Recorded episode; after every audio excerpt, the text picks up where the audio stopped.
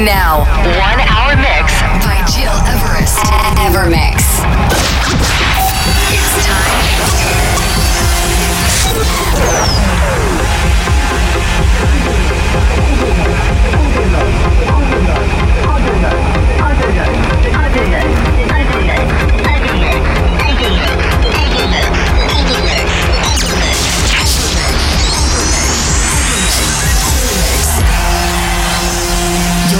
You're listening, to Evermix Podcast. Evermix by Gil Everest.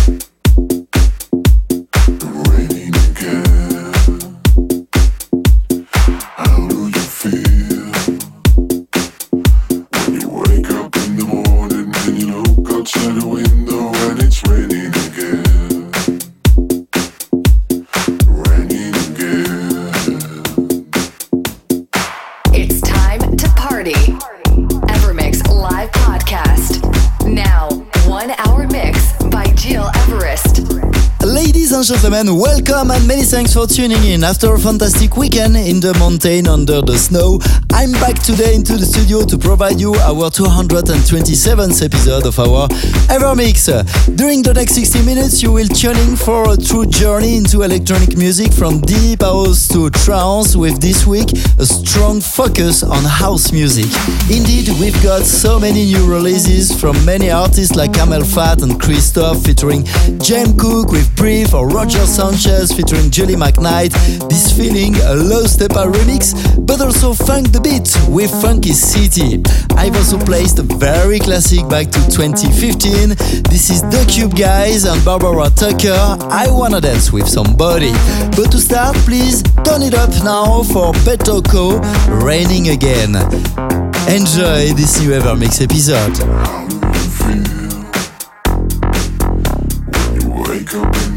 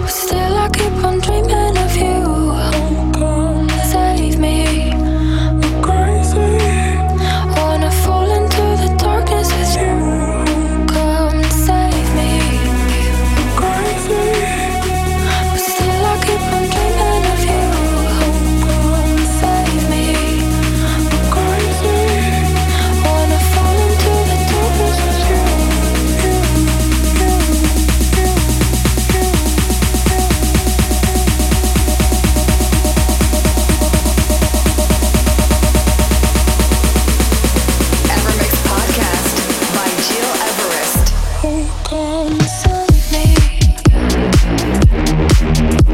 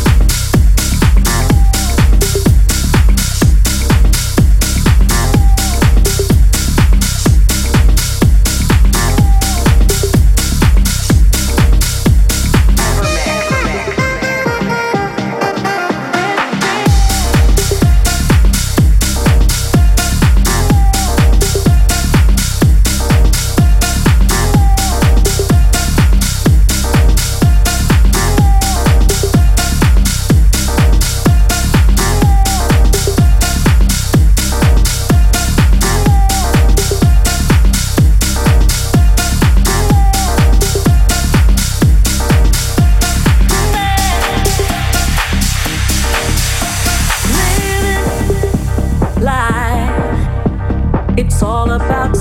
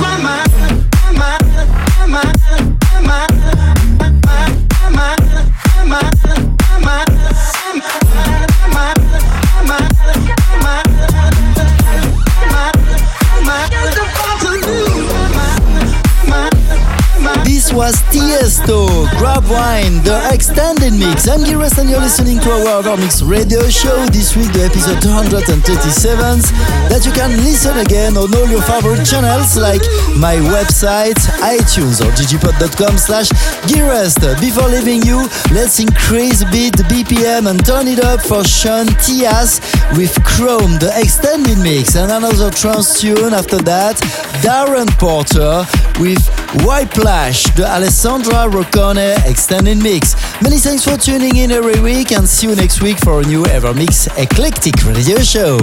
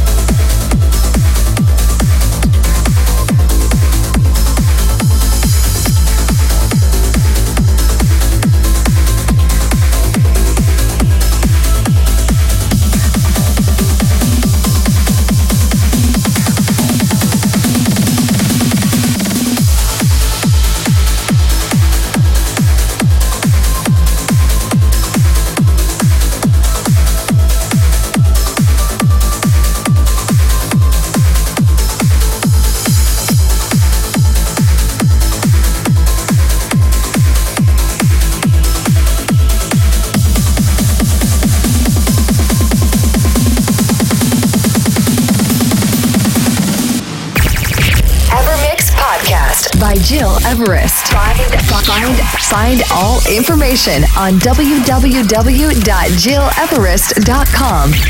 Evermix.